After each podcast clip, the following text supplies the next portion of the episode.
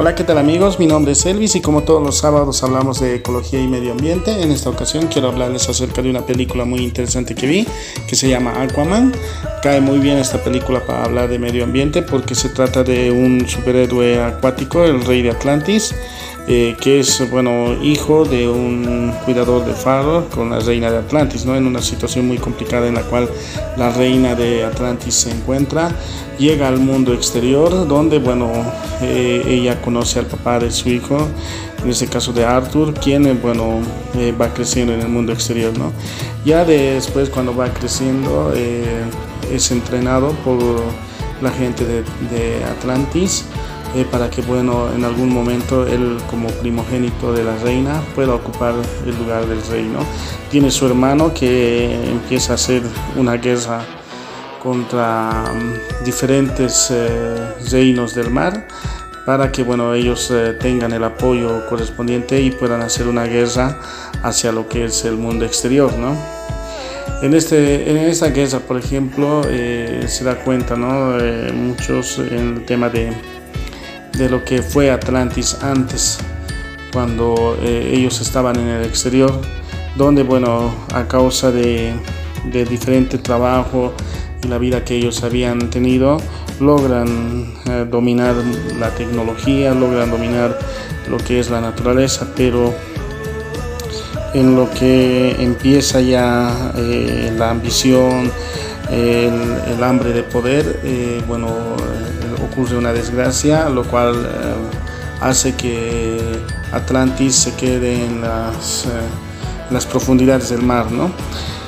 Y bueno, lo que ellos querían era retornar a ser uno de los dueños de todo el mundo y no solamente de los mares. Entonces eh, Aquaman era la persona que tenía que mantener la paz entre todo lo que es el mundo exterior y el mundo interior lo que son los océanos. En esta situación eh, podemos, eh, por ejemplo, hay una parte donde eh, hace un aviso la gente de Atlantis, porque bueno, empieza a ser una, una, ola de desastres naturales con lo que es diferentes situaciones que podemos ver ¿no? en el, actualmente, por ejemplo, los desastres naturales por como lo que es un maremoto o bueno, un tsunami, ¿no? Eso es lo que hace, pero en esta ocasión lo que ellos hacen es botar la basura, toneladas de basura, buques de guerra, armamento que se encontraba en el fondo del mar y para que veamos, ¿no? Cómo nosotros actuamos en el tema de la naturaleza.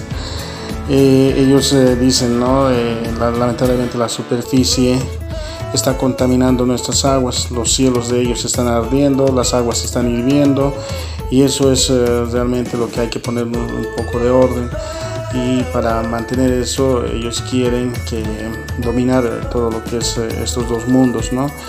Pese a que ellos decían, eh, bueno, uno de los reyes decía, déjales, son, somos mundos diferentes y ese mundo del exterior se van a matar entre ellos mismos mientras que tanto en el océano Atlántico, o sea, la manera de cómo ellos vivían, claro que tenían ejército, todo eso, eh, tenían reyes eh, que realmente eh, eran respetados, pero bueno, empieza una guerra interna todavía por el dominio de los mares y bueno, para poder hacer el desafío correspondiente a lo que es el mundo exterior, ¿no? Ahí Aquaman empieza su aventura de, de, lo que es poder recuperar ese reino y bueno, pasa conociendo ya un poco del mundo de donde su madre había venido. Eh, logra encontrar a su mamá al momento de ir y poder eh, tener el tridente ¿no? que le daba con el nombre de rey. Entonces es ahí donde empieza la pelea entre estos dos mundos. ¿no? Lo que hay que hacer hincapié es eh, como vemos, ¿no?